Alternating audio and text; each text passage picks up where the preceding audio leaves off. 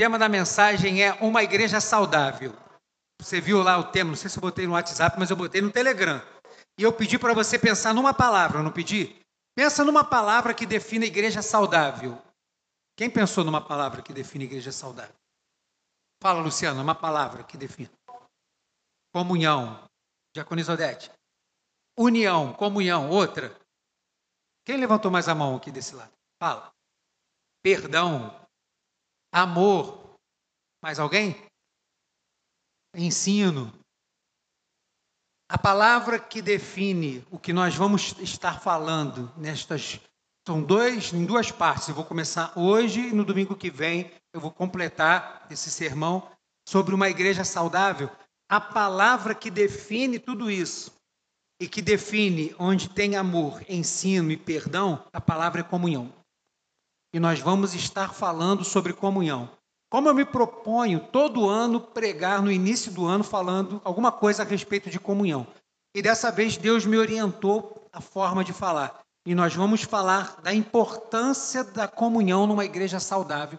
E nós vamos estar falando da comunhão, a comunhão na vertical e a comunhão na horizontal tal qual é a cruz do nosso Senhor e Salvador Jesus Cristo, a qual ele foi pregado. Porque quando a gente vê nos filmes Jesus carregando a cruz, na maioria dos filmes já é a cruz completa. Mas provavelmente, quase certo que não era assim. O tronco vertical já estava no local esperando o tronco horizontal. Porque o vertical representa o que liga da terra, da, do céu na terra, e o horizontal é aquilo que é espalhado por aqueles que ainda estão na terra.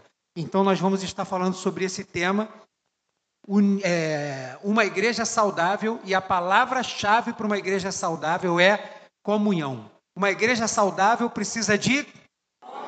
E de todas essas outras coisas que vocês pensaram, que está tudo certo, mas está dentro do que eu vou falar. Abra sua Bíblia aí em Mateus capítulo 22, versos do 36 ao 40. Quando você encontrar Mateus 22, você fica de pé. Não precisa apostar corridas. Espera, abriu, achou, fica de pé.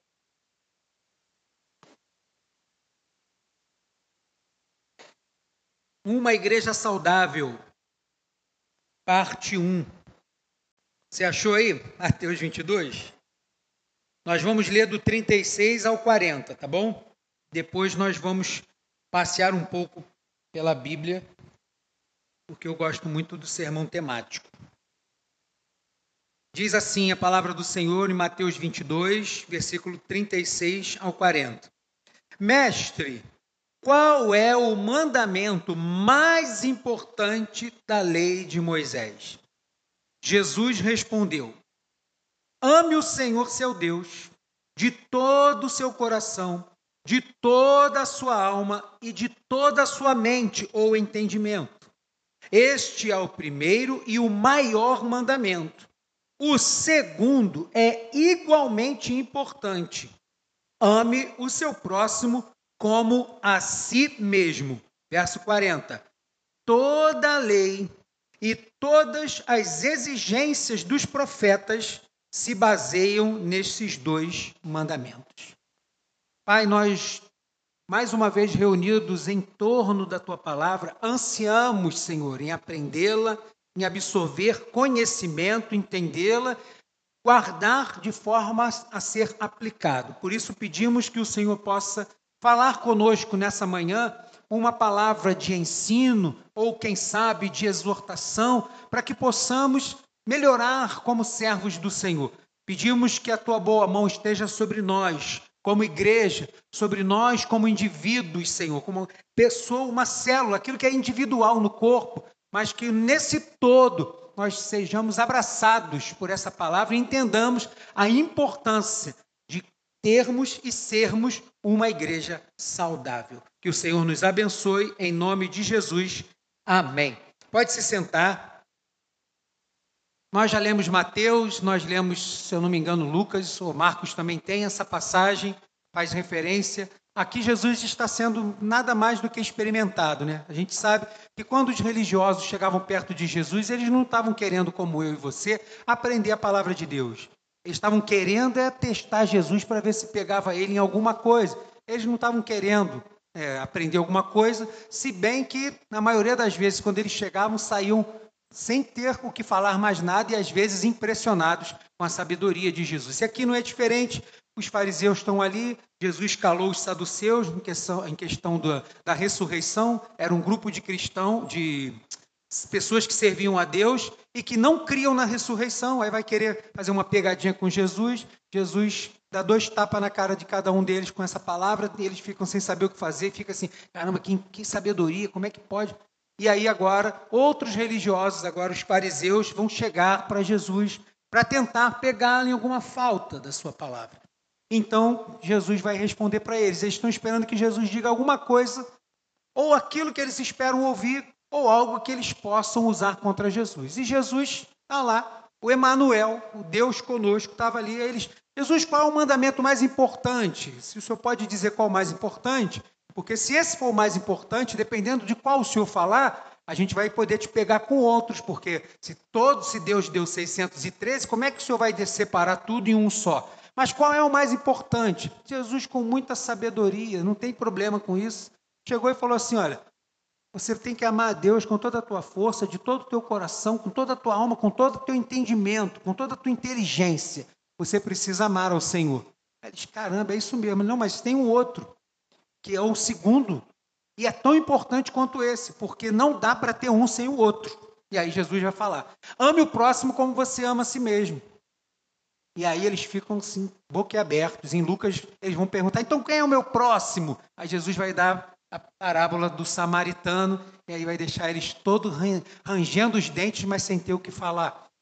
Então aqui Jesus está dizendo, quando ele termina de falar isso, ele vai completar dizendo assim: olha, se vocês cumprirem esses dois mandamentos, por mais que vocês saibam todos de cor, por mais que vocês saibam os cinco livros do Pentateuco, você saiba de cor, porque era uma obrigação dos fariseus saber, por mais que vocês tenham quase todos os salmos de cor, vocês vivem cantando eles por aí.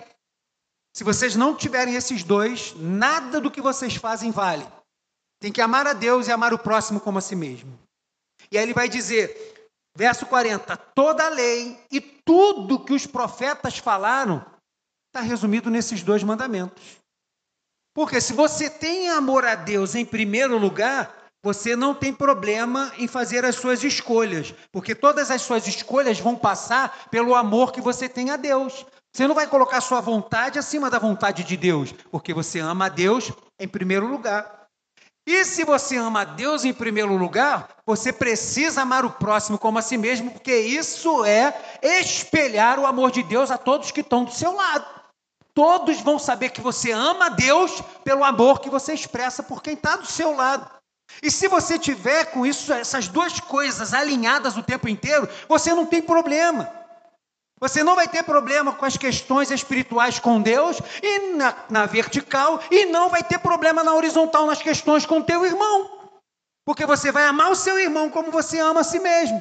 Porque senão, João vai dizer lá na sua primeira carta: se você diz que ama a Deus, que você não vê, e odeia o seu irmão que você vê, se teu amor a Deus, meu irmão, é mentiroso. É João que vai estar dizendo isso na palavra do Senhor.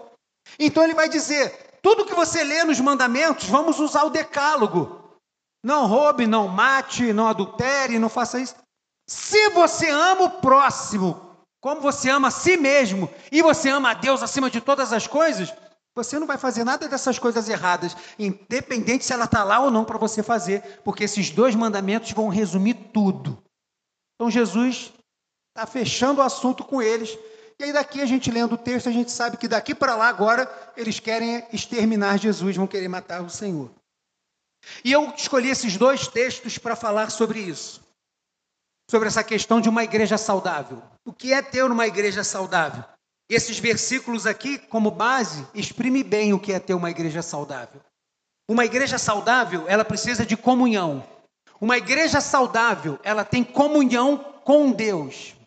Uma igreja saudável, ela tem comunhão entre os irmãos, independente das diferenças. Porque cada um de nós é de um jeito, mas todos nós, como diz a palavra, suportamos uns aos outros por amor de Cristo. Então, uma igreja saudável quando qualquer coisa diferente de amor a Deus ou diferente do amor ao Senhor acontece, você já consegue distinguir logo que tem uma parte do corpo que está doente. E tem uma parte do corpo que está doente. Agora, quando uma igreja não está saudável, esse tipo de coisa acontece e ninguém percebe nada. Quando uma igreja não é saudável, pode ter o mover que for, mas as pessoas não conseguem perceber se Deus está ou não. Pode ter o mover que for, mas não tem problema eu entrar e sair pela porta da igreja sem falar com, as pessoas. Ou ter problema com alguém dentro da igreja e não resolver. Não tem, está tudo certo. Uma igreja saudável, ela vai detectar facilmente esse tipo de coisa. E se não muda, automaticamente o corpo espelhe. O corpo saudável espelha a doença, meu irmão. Uma igreja saudável é uma igreja que ama a Deus em primeiro lugar, tem comunhão com Ele, a comunhão vertical, que é o que eu vou falar hoje. A comunhão horizontal eu vou falar semana que vem. Algumas coisas que podem fazer parte de uma igreja saudável, mas não são características de uma igreja saudável. Eu fui pensando em algumas coisas. Quando eu estava escrevendo, fiquei pensando: o que, que posso caracterizar, ser uma marca de uma igreja saudável, falando da comunhão vertical, a igreja com Deus, comunhão com os irmãos, eu vou falar domingo que vem. O que vai caracterizar essa igreja? Que você consegue perceber que uma igreja saudável é uma igreja que luta para ter comunhão com Deus. Tem coisas que podem parecer coisas de uma igreja saudável, mas não quer dizer que essas coisas acontecem que a igreja é saudável. Primeiro, milagre. Pastor, pode ter milagre numa igreja que não seja saudável? Pode, porque Deus é misericordioso, porque Deus é bondoso. Ou então os caras de pau inventam que é milagre, mas não é, está tudo combinado. Pode ser. Isso tudo acontece. Mas não quer dizer que uma igreja que tem milagre é uma igreja saudável. Porque pessoas acham que uma igreja saudável, ó, oh, caramba, aquela igreja, olha, todo dia Deus move as coisas lá e tem um montão de gente curada. Parece máquina de caldo de cano. O cara entra aqui de um lado sai do outro de um jeito. Todo mundo que entra está modificado.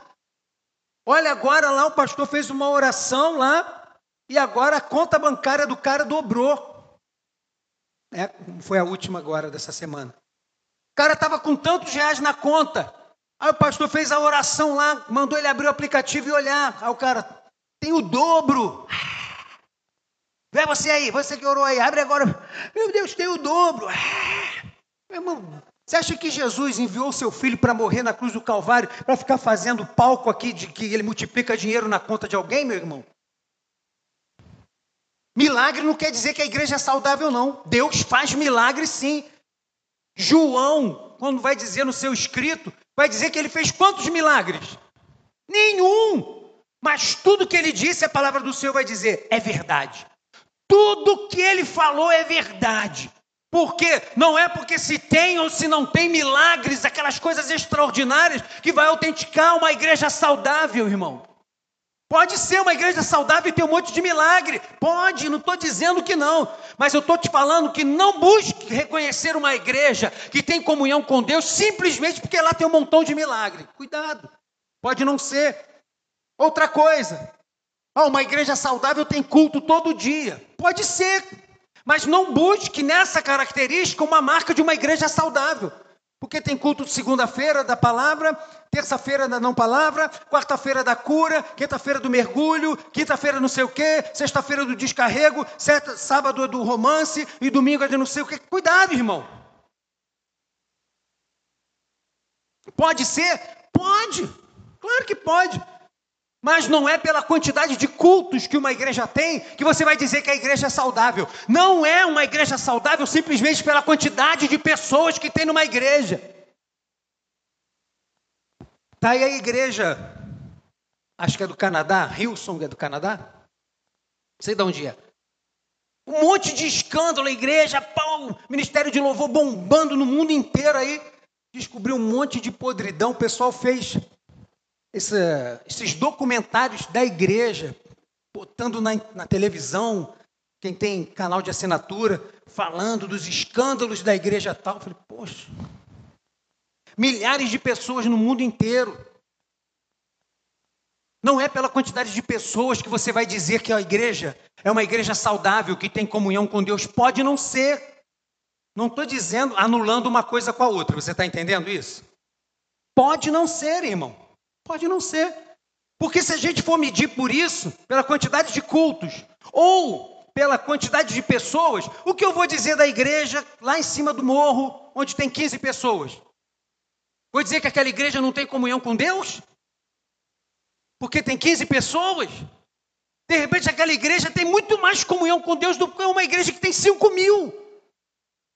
Não é a infraestrutura da igreja que diz que a igreja tem comunhão com Deus. Se a gente pode, a gente investe, bota um púlpito melhor, capricha no som, bota instrumentos de qualidade, pinta, refrigera, faz as coisas bonitinho, mas não é isso que diz que tem comunhão com Deus. Pessoas estão escolhendo igrejas por causa da infraestrutura. Caramba, olha, tudo preto. Glória a Deus que é tudo preto. Caramba, a música é assim. Glória a Deus que a música é assim. Mas você está escolhendo a igreja porque a igreja a parede é branca ou preta? Se tem ventilador ou ar? Se tem luz ou se não tem? Você precisa distinguir o que é uma igreja saudável. Nós precisamos entender, porque muita gente não está entendendo mais isso. Uma igreja saudável não é a que tem milhões de seguidores nas redes sociais, irmãos. Porque hoje em dia tem um grupo, uma camada de crentes, não só os desigrejados, não, uma camada de crentes que fazem parte de uma igreja, mas só vem para cá assim só por vir. Porque a doutrina dessa pessoa vem da igreja que ele segue na internet. É o que ele ouve de lá é o que o vídeo que ele viu, é a palavra que recebeu de lá, ele só vem para cá para vir. Que a outra é longe, é em outro país, é outro estado, não sei o quê, mas vive da igreja que está lá. Não bota nem o pé lá. Será que é uma igreja que tem milhares de seguidores nas redes sociais? É uma igreja que tem então comunhão com Deus? É uma igreja saudável espiritualmente? Eu estou falando de igreja, você sabe que estou falando de coisas espirituais. Será que é? Pode ser, mas pode não ser. Será que uma igreja saudável é uma igreja que toda vez está promovendo eventos gigantescos? Porque também existe uma outra camada de crente que vive só de eventos gigantescos. A vida dele é medíocre o tempo inteiro. E aí, quando vem um evento, evento de mulheres, caramba, aquele final de semana, uau, meu Deus, e o restante do, do ano todo? Pessoas que vivem pulando de congresso em congresso, de festividade em festividade, de retiro em retiro. Será que porque promove um monte de eventos gigantescos que trazem pregadores famosos e abençoados, será que essa igreja tem realmente comunhão com Deus? Pode ser, mas também pode não ser. Isso não é uma característica de uma igreja, ou característica que a gente pode perceber que é uma igreja que tem comunhão com Deus, irmãos. Não é. Não é nada disso. O que, que evidencia uma igreja saudável? Comunhão. Não esquece essa palavra. O que vai evidenciar uma igreja saudável? Essa se a igreja tem comunhão. Comunhão plena nas duas direções. Comunhão com Deus, da vertical e comunhão com o próximo, que é na horizontal. Não pode faltar nenhuma dessas coisas, porque senão não está saudável. Está precisando de algum tipo de vitamina espiritual, de algum avivamento espiritual, está precisando de alguma coisa. Tem infraestrutura, tem congresso, tem pregadores excelentes, tem louvor maravilhoso, tem luz, câmera, passa na internet, mas não tem comunhão com Deus. Uma igreja saudável não se mede somente por isso, irmãos. E como que a gente mede, então? Como é que a gente pode perceber? Hoje eu quero falar somente da comunhão com Deus, dessa comunhão vertical. Eu quero falar cinco marcas de uma igreja que tem comunhão constante com Deus. Primeira coisa, uma igreja saudável é uma igreja que ora, irmão. Sabe aquele culto que a gente menos valoriza? Sabe aquele tipo de coisa que a gente menos faz? Não seja hipócrita. É por isso que a gente distingue uma igreja saudável. É uma igreja que ora. É uma igreja que tem prazer na oração. Estou dizendo que ter luzes, fumaças, nada disso, você está me entendendo? Isso não tem problema, não, irmão. Mas o que vai ser uma marca de uma igreja, uma igreja saudável, estou falando de coisas espirituais, é uma igreja que ora. 1 Tessalonicenses 5,17. 1 Tessalonicenses 5,17 diz o que? Lê comigo lá. Um, dois, três. Nunca. Nas versões mais antigas, orai sem. Orai. É para orar sempre. Bota Judas, versículo 20.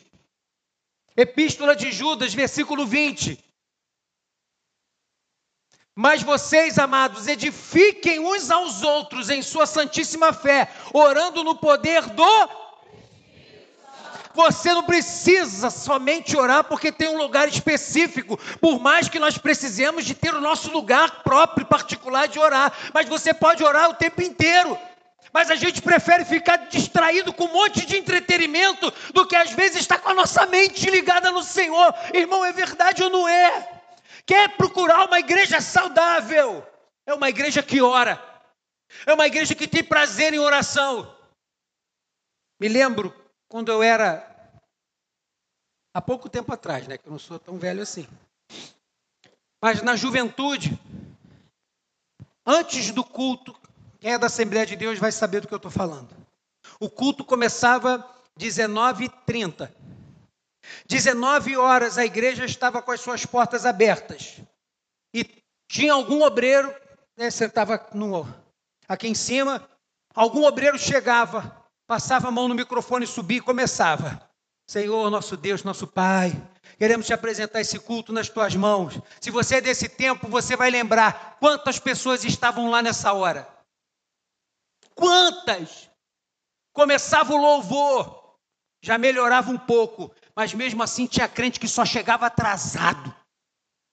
Sabia que tinha oração, ah, não vou depois. Não, depois vai ter os hinos da harpa. Ah, não, então vou chegar só depois. Não tem compromisso com o relógio. Vai ter compromisso com Deus. E aí, essa pessoa não chegava para orar, só chegava depois dos louvores da harpa, sentava lá, Agora vamos ouvir aqui, dava oportunidades, né? Vamos ouvir aqui a irmã fulana de tal. Aí Saúde a igreja com a paz do Senhor, para não ficar só nas minhas palavras, eu quero ler aqui, Salmo 150, agora vou louvar um hino, peço que os irmãos fiquem em espírito de oração. Aí canta, chora, fala em línguas, não sei o que, desce. Eu tenho dificuldade, irmão, me desculpa. Eu tenho dificuldade com esse tipo de coisa. Por que, que não chegou antes, então, para orar? O culto não começou agora, o culto só não acontece quando a pessoa está com o microfone, não. Tem oração antes. Pergunta para você mesmo. O culto aqui começa às 10 e meia. Se a gente fizesse assim, olha, o culto começa às 10 e meia, mas nós vamos antecipar meia hora para ter oração de joelho. Eu pergunto para você, você viria? Você ia acordar para vir para a casa do Senhor orar? Para não ter ninguém aqui na frente cantando, ninguém tocando, ninguém lendo, ninguém pregando, você botar o teu joelho aí para orar, igual a gente faz aqui na oração, quando monta a tenda, para a gente ter tempo com Deus para orar, fica aqui seis horas com a porta da igreja aberta e você não bota a ponta do dedo aqui. Quer conhecer uma igreja saudável, que ama a Deus em primeiro lugar? É uma igreja que ora, meu irmão. Segunda coisa, uma igreja saudável é uma igreja que jejua. Ah, pastor, só jejuo quando o senhor falar para a gente jejuar. Então, você jejua porque é mandado? Eu quero dizer que Jesus já mandou jejuar. Porque quando perguntaram para os discípulos, ué, hoje está todo mundo jejuando, os teus discípulos não estão jejuando? Aí Jesus vai falar assim: Meu filho, pode alguém jejuar estando no, com um noivo na festa? Mas vai chegar a hora que o noivo vai ser retirado e eles vão precisar jejuar. E eles vão jejuar. E aí tem igreja com uma doutrina herege falando que até hoje a gente não precisa orar porque o noivo está entre nós. Meu irmão, o noivo está entre nós no espírito. Ele está sentado à destra de Deus. Chegou o tempo de jejuar. Qual é o incentivo de um crente para jejuar? Quando está passando na pendenga, que o cinto aperta, que a enfermidade chega. Ai, vou ter que correr para o jejum. Corre para o jejum, já preguei aqui, ninguém vai lembrar mesmo. Já preguei dez motivos de você jejuar. A gente não só jejua porque está com problema, não. Vou pregar de novo. Dez motivos que a Bíblia nos dá para a gente jejuar. A gente pode jejuar por um montão de coisas. Ai, pastor, não tem nenhum motivo. Tem sim. Adore ao Senhor. Quero fazer um jejum de adoração. Eu vou abrir mão de alguma coisa. Vou fazer um jejum. Ah, vou fazer um jejum. Não vou usar a internet de seis da manhã a meio-dia. Que jejum medíocre. Ah, vou fazer um jejum. Eu vou tirar essa parte aqui. Que jejum medíocre. Quer fazer um jejum? Tira alguma coisa da alimentação mesmo. Parte um período sem se alimentar mesmo, se você pode. Tem gente que não pode, que toma medicamento e tal, mas se você pode, faça isso. Isso é característica de uma igreja saudável. E eu não estou falando de igreja, somente igreja, todos nós reunidos caminho da vida, não. Estou falando da igreja Fábio, Igor, Stephanie, Davi, Marta, Maísa, Manuel, Esther. Somos nós, irmãos, que somos igreja.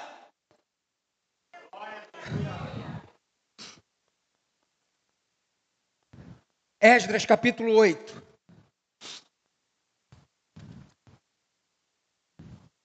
Esdras, capítulo 8, versículo 23. Esdras vai dizer: Assim, jejuamos e pedimos com fervor que o nosso Deus cuidasse de nós, vírgula, e ele atendeu a nossa oração. Eles estavam orando, Senhor, nos ajude nessa empreitada, Senhor. Mas eles foram além da oração, eles falaram: vamos jejuar para que o Senhor nos dê bom êxito no que vamos fazer. E eles tiveram bom êxito e a resposta veio da oração, porque eles também não só oraram, mas jejuaram. Não é uma igreja só que ora, é uma igreja que jejua. Ah, pastor, não sei fazer jejum, quero ver quando você ficar doente, se você vai jejuar ou não. Você sabe, ou conhece alguém que ficou doente, enfermo, e a alimentação, ó, pô, mudou. Começa logo pelo sal, né? Ó, tudo sem sal. Meu irmão, me mata. Me mata agora, meu. Me entrega na história, irmão, meu espírito. Irmão, comer com negócio sem sal é ruim. Mas não tem jeito. Aí fala aí. Aí vou fazer um jejum de sal. Aí passa a comer. Come dois dias, tudo sem sal. Ai, Senhor, tu sabe, não vai dar não. Fica doente para ver se tu não vai passar um mês comendo sem sal. Com alegria, porque se tu comer, tu sabe que tu morre. As coisas são diferentes quando a gente coloca nessa perspectiva, irmão.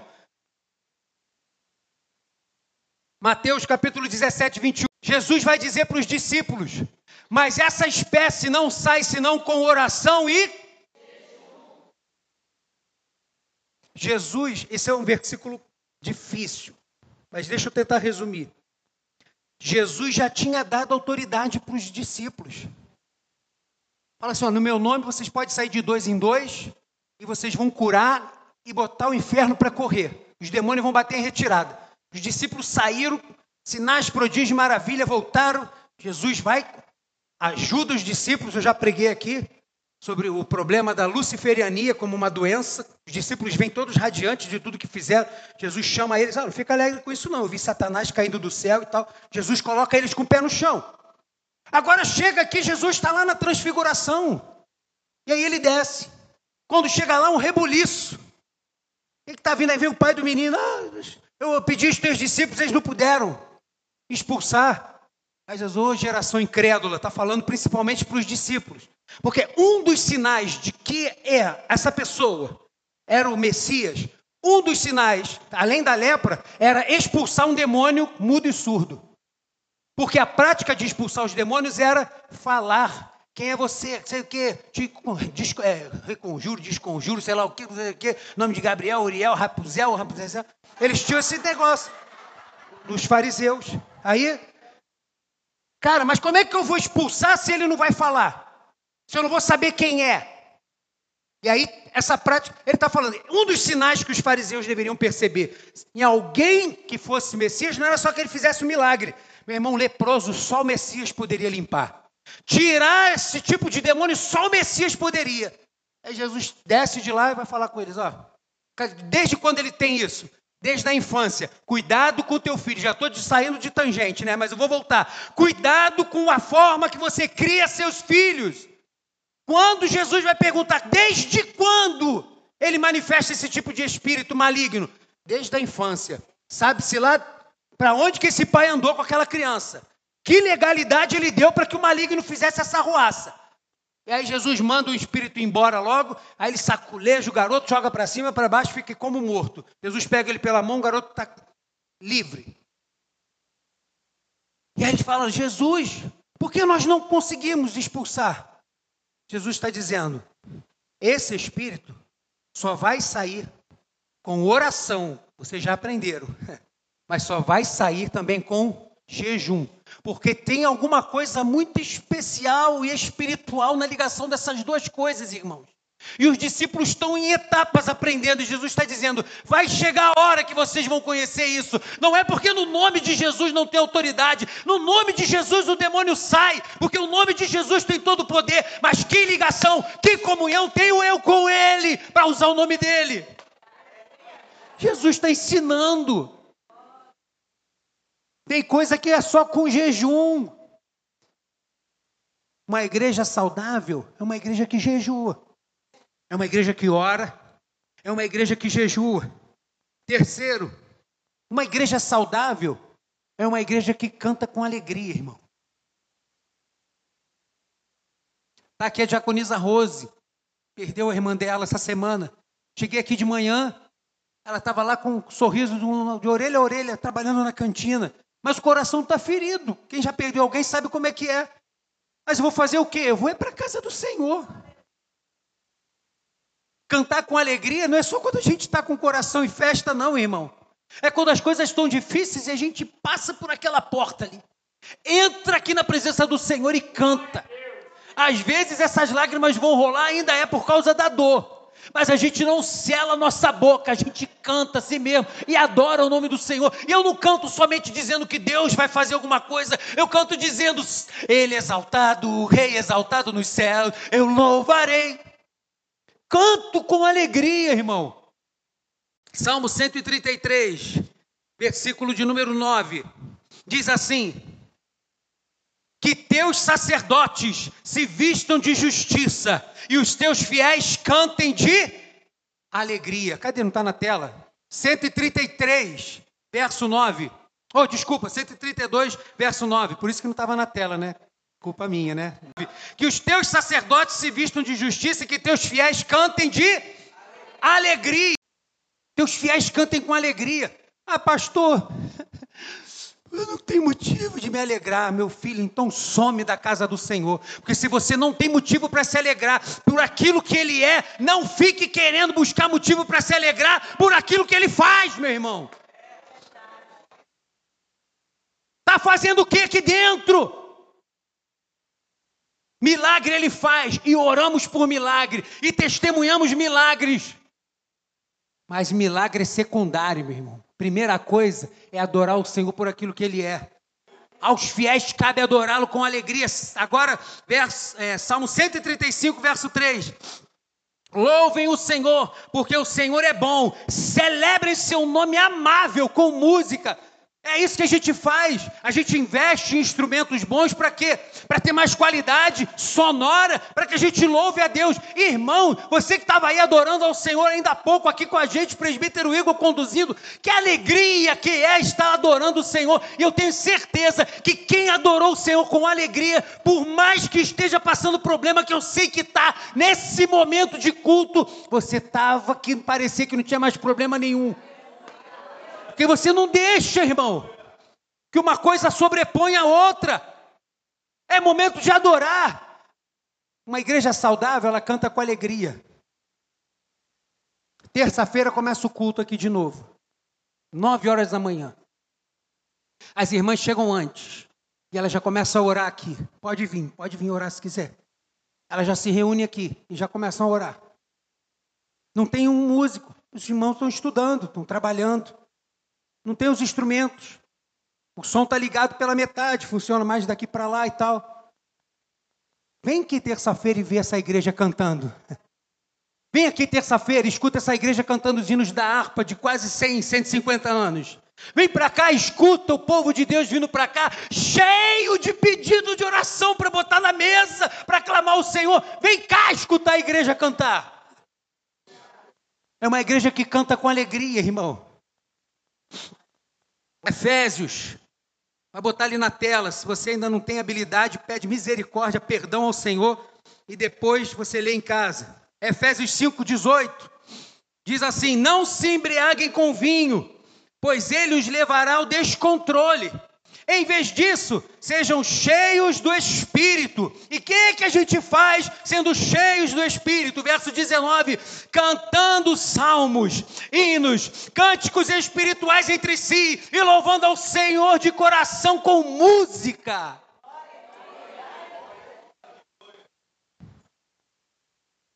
Uma igreja saudável é uma igreja que ora. É uma igreja que jejua, individualmente e na comunidade. É uma igreja que canta com alegria, irmãos. Quarta coisa, uma igreja saudável é uma igreja que é grata. Ou coisa terrível é parar perto de gente que reclama de tudo. Dificilmente, que às vezes escapa, né? Dificilmente você vai me ver falando mal do governo do Lula, desse desgoverno desgraçado, ter, corrupto, terrível, miserável, já aproveitando a brecha que eu lembrei.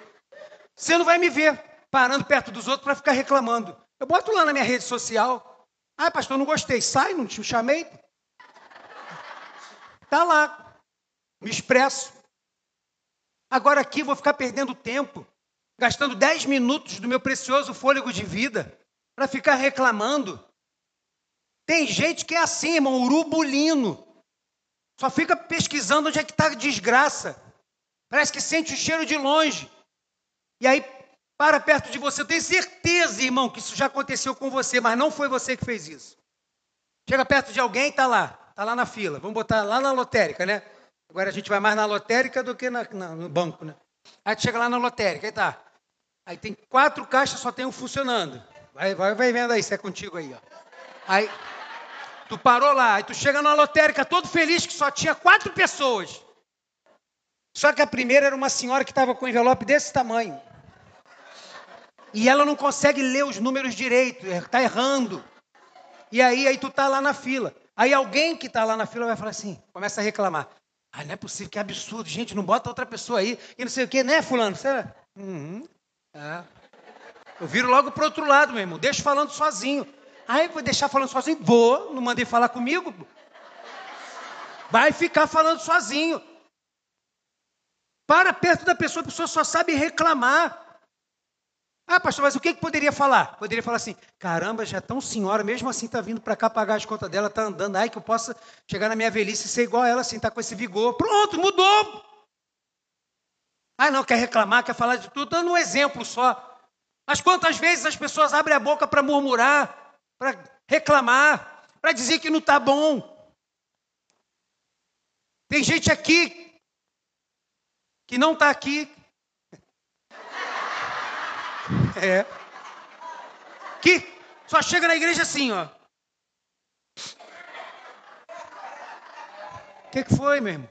Ah, tá tudo muito difícil. Preciso fazer um gabinete com o senhor urgente, senão vou morrer. Tá, tá bom, vamos fazer tal dia. Passa o culto todo assim, fúnebre, dá até medo de olhar para o rosto da pessoa que tira a tua unção na hora, seca assim, parece que desce pelo ralo. Está lá, miserável, não aprende nunca. Precisa receber alguma coisa do céu para ele poder dar glória a Deus. Tem alguma coisa muito errado, irmão. Uma coisa muito errada. Deixa comigo. Se você estiver ouvindo essa mensagem, você sabe que é você. É. É uma igreja que canta. Filipenses, vai mais aí um pouquinho à frente só, Filipenses capítulo 4, verso 6, carta da alegria, carta do apóstolo Paulo. Ele estava onde, pastor? Na Disneylândia, não, ele estava preso. E é chamada Epístola da Alegria. Quando você vai estudar teologia, essa é uma das cartas da prisão. Paulo está preso. E no versículo 4 ele vai dizer: alegre-se todo o tempo. Mais uma vez eu digo: alegre-se. Eu não vou cantar a música da escolinha que eu sempre erro. Alegrai-vos no Senhor, alegrai-vos no Senhor.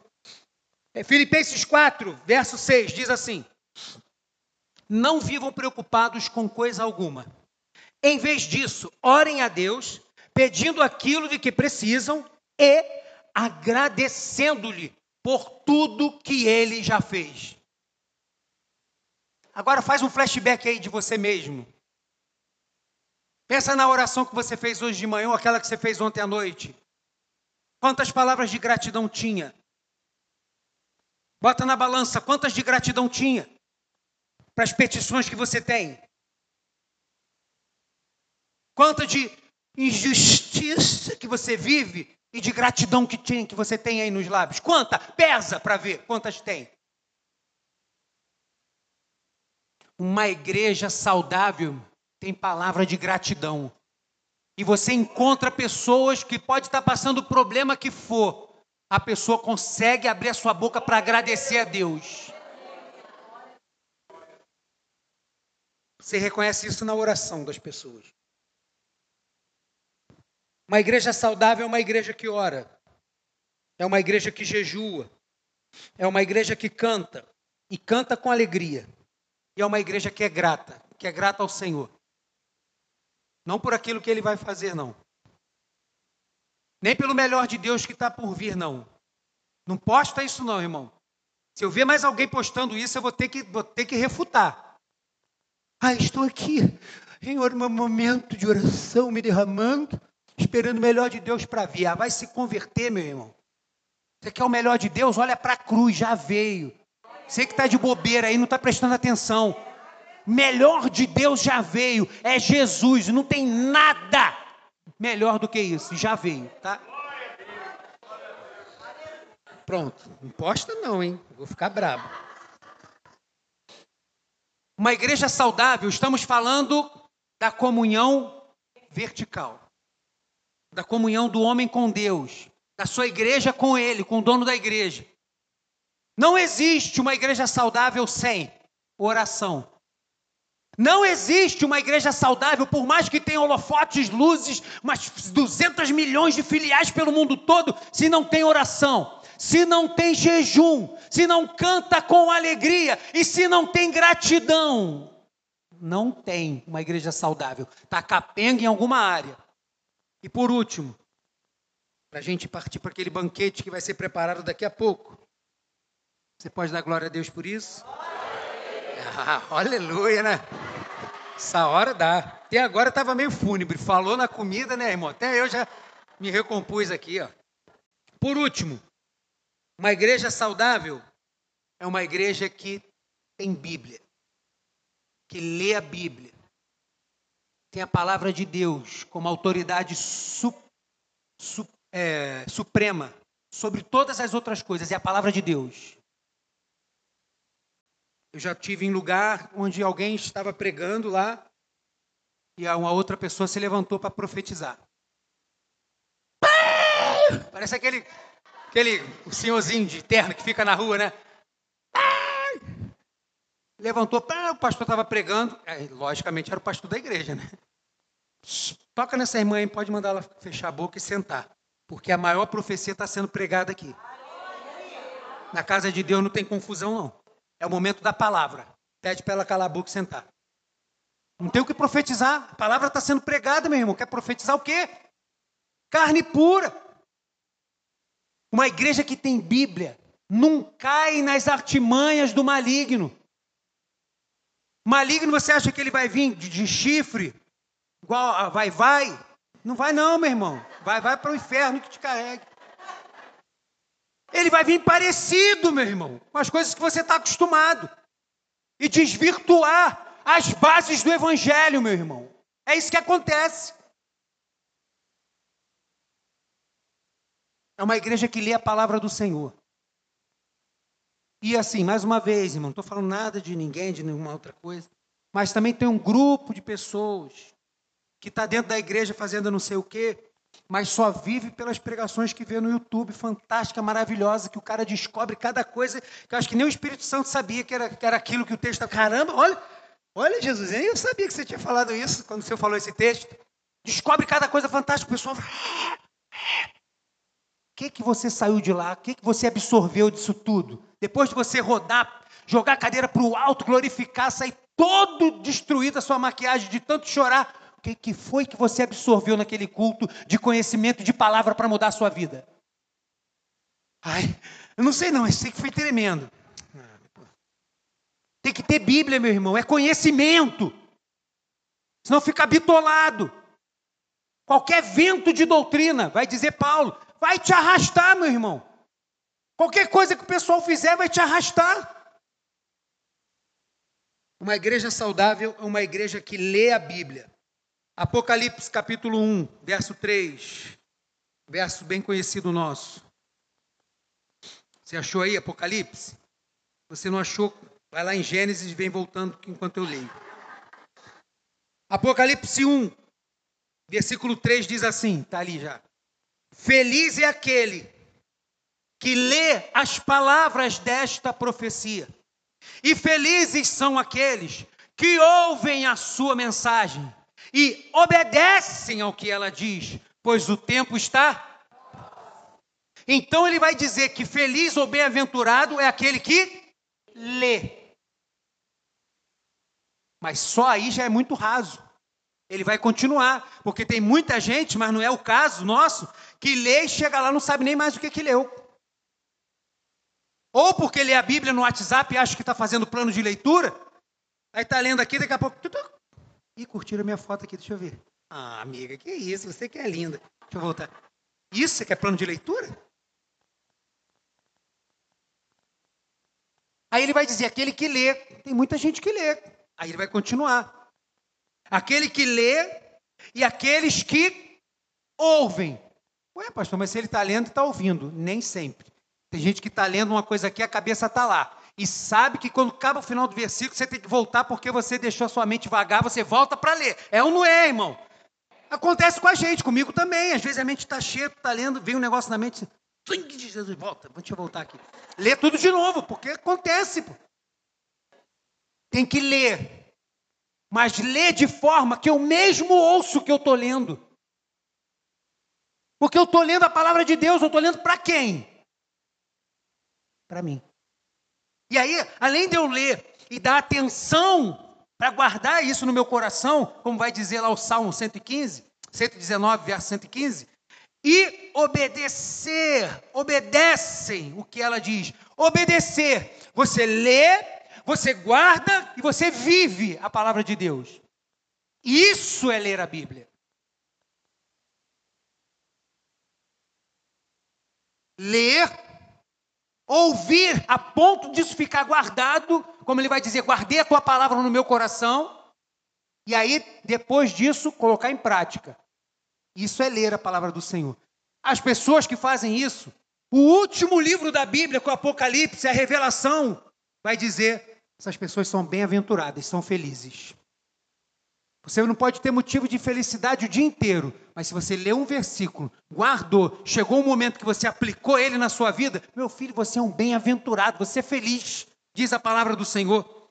Josué, que é o nosso tema desse ano, eu vou estar sempre dando uma salpicada nele lá, ó, Josué capítulo 1. Olha o que, que Deus vai dizer para ele. Deus não falou só para ele, seja forte e corajoso, do nada. Vamos lá. Versículo de número 6, Josué 1, verso 6 ao 9 diz assim: Seja forte e corajoso, pois você conduzirá este povo para tomar posse da terra que jurei dar aos seus antepassados. Seja somente forte e muito corajoso. Tenha o cuidado de cumprir toda a lei que meu servo Moisés lhe ordenou. Não se desvie dela nem para um lado, nem para o outro, nem para a direita, nem para a esquerda. Assim você será bem-sucedido em tudo que fizer, porque você vai estar fazendo pautado na palavra. Verso 8: Relembre continuamente os termos deste livro da lei. Medite nele dia e noite, para ter certeza de cumprir tudo que nele está escrito. Então você prosperará e terá sucesso em tudo o que fizer. Esta é minha ordem. Seja forte e corajoso. Não tenha medo nem desanime, pois o Senhor, seu Deus, estará com você por onde você andar. Tema para 2024, qual é? Seja. Já estou provando na pele, eu tenho certeza que alguns de vocês já estão provando também. Seja forte e corajoso. Só que se eu pegar só o verso 9 e disser assim, ó, esta é minha ordem, seja forte e corajoso, não tenha medo, não desanime, pois o Senhor seu Deus estará com você por onde você andar. Eu pegar só esse texto, vai parecer que a responsabilidade é só de Deus de fazer. Deus mandou ser forte e corajoso, que para eu seguir em frente, que aonde eu chegar ele vai me ajudar, eu vou vencer, ele vai estar comigo o tempo inteiro. Só que a gente não pode esquecer do que ele começou dizendo no verso 6. Ele mandou meditar onde? Na lei dele. Mandou guardar o quê? A lei dele. Mandou obedecer a quem? A lei dele. Mandou não se desviar de um lado nem para o outro. De quê? Da lei dele. Se a minha lei está em você, ah, eu vou estar com você por onde você estiver. Sem Bíblia, não tem jeito, meu irmão. Para terminar, Neemias. Esse é um dos textos que eu amo. E é o que deu a ideia do que está acontecendo aqui agora. Pastor, por que, que o senhor está falando? Por que, que o senhor está num lugar mais alto? Por que, que a igreja levanta quando a gente vai ler a palavra? Está aqui, Neemias 8. Eu quero ler os 12 versículos para terminar do 1 ao 12. E queria que você acompanhasse esse momento extraordinário, que inclusive foi falado no início do culto. Sobre esse texto aqui você vai reconhecer. Você já está comigo aí? Se quiser, acompanha na tela para seguir a mesma versão que a minha. Diz assim: em outubro, quando os israelitas já haviam se estabelecido em suas cidades, todo o povo se reuniu com um só propósito, presta atenção, um só propósito na praça, em frente à porta das águas. Pediram ao escriba Esdras que trouxesse o quê? O livro da lei de Moisés. Chama lá. Está tudo construindo. Olha, a minha casa ficou linda, tá? Olha os muros, o templo do Senhor. Olha, Chama lá o Esdras, que tem a responsabilidade de ler o livro, porque a gente está sedento de ouvir a lei do Senhor. O povo pediu que trouxesse a lei que o Senhor tinha dado a Israel. Verso 2: Assim, no dia 8 de outubro, o sacerdote Esdras trouxe o livro da lei perante a comunidade constituída de homens e mulheres e de todas as crianças com idade suficiente para entender. Por isso que os menorzinhos ficam aonde? aprendendo na linguagem deles, lá em cima. Ficou um pouquinho maior, vem para o culto, assistiu o culto aqui. Tem capacidade de entender? Vem para o culto aqui. As coisas não é assim. Ah, porque a gente teve uma boa ideia, não. É a palavra do Senhor que orienta como que tem que ser o culto. Verso 3.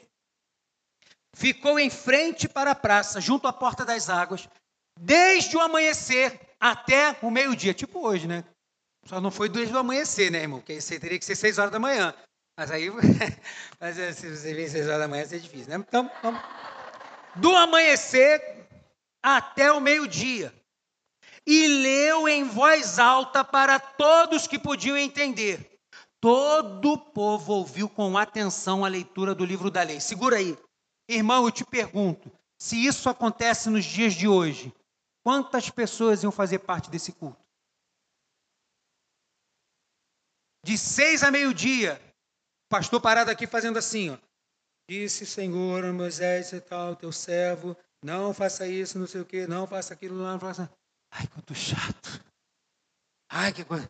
Gosto quando o pastor está pulando, gosto quando ele está fazendo coisa engraçada, gosto quando tem um louvor, está lá seis horas sentado só ouvindo, ah, assim, sem nada. Ele não vai botar uma aplicação, não vai botar nada. O povo está lá parado, ó, em silêncio. Não é porque era presbiteriano, não. O povo era pentecostal que o fogo de Deus caía. Mas aquele era um momento de reverência. O povo estava lá ouvindo a palavra do Senhor. Aí vai lá. O escriba Esdras estava em pé sobre uma plataforma de madeira feita para a ocasião. À sua direita estavam, olha os nomes aí, você que vai ser mãe: Matitias, Sema, Anaías, Urias, Ilquias e Maazéias. À sua esquerda, Pedaías, Misael, Malquias, Azum, Asbadana, Zacarias e Mesulão. Esdras estava sobre a plataforma, à vista de todo o povo. Quando viram abrir o livro da lei, todos se levantaram. Esdras louvou ao Senhor, o grande Deus, e todo o povo disse: Amém, Amém. O que, que significa amém? Que assim seja, Senhor, que assim seja. Com as mãos erguidas, o povo fazendo isso. Depois, prostraram-se com o rosto no chão e adoraram o Senhor. Em seguida, ele acabou de ler. Em seguida, os levitas, Jesua, é, Bani, Serebia, Jamim, Acube, Sabetai, Odias, Maazéias, Quelita, Azarias, Josabade, Anã e Pelaías, instruiu o povo acerca da lei. E todos permaneceram em seus lugares. Ele acabou de ler Saiu um grupo de professores da escola bíblica dominical. Entendeu o que foi lido? Não, vamos aqui, junta vocês aqui, um para lá, outro para cá. Olha, o que Deus está dizendo é isso, é isso aqui. Está explicando a palavra, não precisa inventar nada, é só explicar a palavra. Diz o reverendo Hernandes Dias Lopes: Ah, pastor, não sei o que pregar, meu filho deve ser burro. É na minha linguagem, não na dele, né? Que ele é mais. Abre a palavra do Senhor, leia para o povo, explica a palavra, não fica inventando coisa. E aí está o pessoal saindo por ali, ó. Vamos, deixa eu explicar. Ficou alguma dúvida nisso e tal? O povo saiu para explicar. Está explicando. E eles permaneceram nos seus lugares. Ninguém foi no banheiro, ninguém pegou o celular, ninguém estava com sono, ninguém estava bocejando. O pessoal queria a palavra. Liam o livro da lei de Deus, verso 8.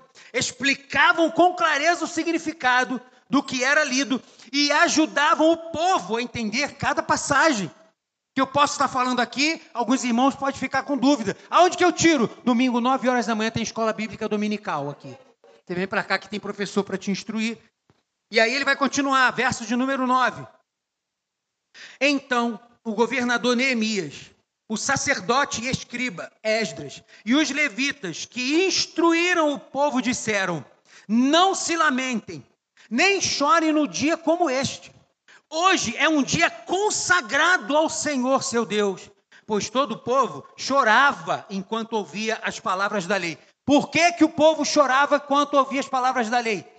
Porque estava sendo confrontado estavam assim: Meu Deus, eu não mereço a tua misericórdia. O Senhor arrancou a gente do cativeiro babilônico, nos deu estratégia e força para reconstruir tudo, afastou de nós os nossos inimigos. E como transgredimos a tua palavra, e conforme a palavra de Deus era ensinada, o povo chorava ainda mais.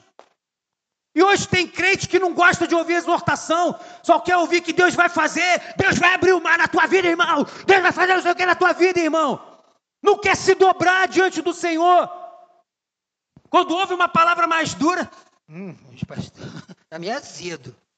Vamos lá. Pois todo o povo chorava enquanto ouvia as palavras da lei. Verso 10. E Neemias prosseguiu: Vão e comemorem com um banquete. Daqui a pouco, está lá fora. Oh, então hoje está tudo igual. Oh, aleluia. Vão e comemorem com um banquete de comidas saborosas e bebidas doces e repartam o alimento com aquele do povo que não prepararam nada. Esse é um dia consagrado ao nosso Senhor. Não fiquem tristes, pois a alegria do Senhor.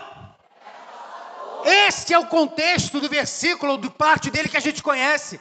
A alegria do Senhor é a nossa força para quem? Para um povo arrependido que medita na Sua palavra e que, quando se dá de frente com ela e vê os seus erros, esse povo se constrange, seu coração se quebranta. É uma igreja saudável. Aí Deus vai dizendo: Não, eu sei disso tudo.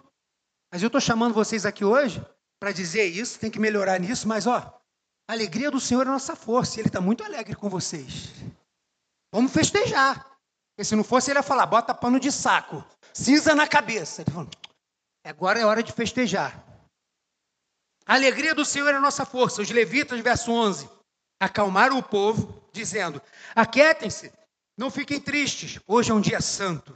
Verso 12: Então o povo saiu para comer e beber numa refeição festiva, para repartir o alimento e celebrar com grande alegria, pois tinham ouvido e entendido o que? As palavras. Quer conhecer uma igreja saudável? Pode ter luz, câmera, ação, ser uma igreja de 15 ou 15 milhões, não importa. É uma igreja que se delicia com a palavra dele.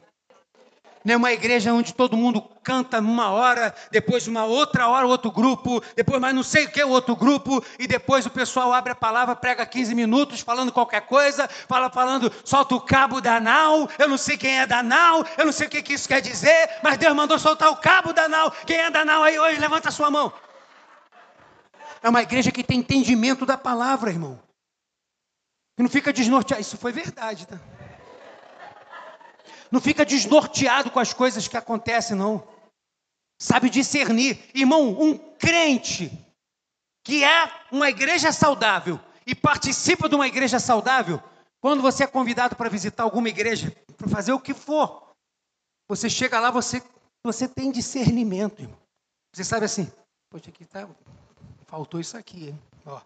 Isso aqui não está. Por que você é juiz? Não, porque você sabe como é um culto que agrada a Deus. Você participa de uma igreja saudável. Quando você está em uma que não é, você já fica assim, ai, que saudade da minha igreja aqui que eu vim fazer aqui, meu Deus.